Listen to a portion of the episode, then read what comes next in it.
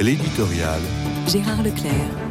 Pourquoi alors que la désolation règne sur des régions entières de Turquie et de Syrie, un vers du poète Hölderlin me trotte dans la tête.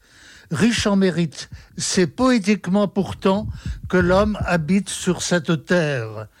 Je n'entreprendrai sûrement pas une analyse pertinente de ce texte qu'un philosophe comme Heidegger s'est employé à commenter de la façon la plus savante, en insistant surtout sur le sens de ce poétiquement. Ce qui me préoccupe quant à moi, c'est l'idée du séjour, de l'habitation sur cette terre dont la Providence nous a fait le don.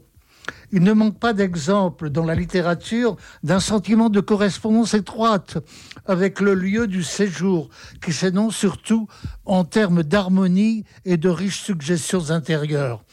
Dernièrement, une de mes petites filles avait à rédiger une dissertation sur ce sujet. J'ai tenté de retrouver quelques textes qui pourraient illustrer ce thème. Je lui ai notamment indiqué le cas de François Cheng, qui excelle à mettre en correspondance sa culture native chinoise et sa découverte émerveillée de la culture française. Oui, mais tout cela est du registre de l'harmonie. Mais quand les choses font plus que se brouiller, se casser, comment interroger notre séjour sur cette terre, cette terre cosmique, cette terre familière? Est-il encore possible d'y habiter en poète, en poète tragique alors?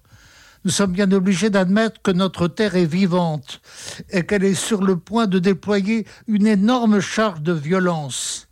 Il est possible de la maudire, mais impossible de différer notre séjour sur elle.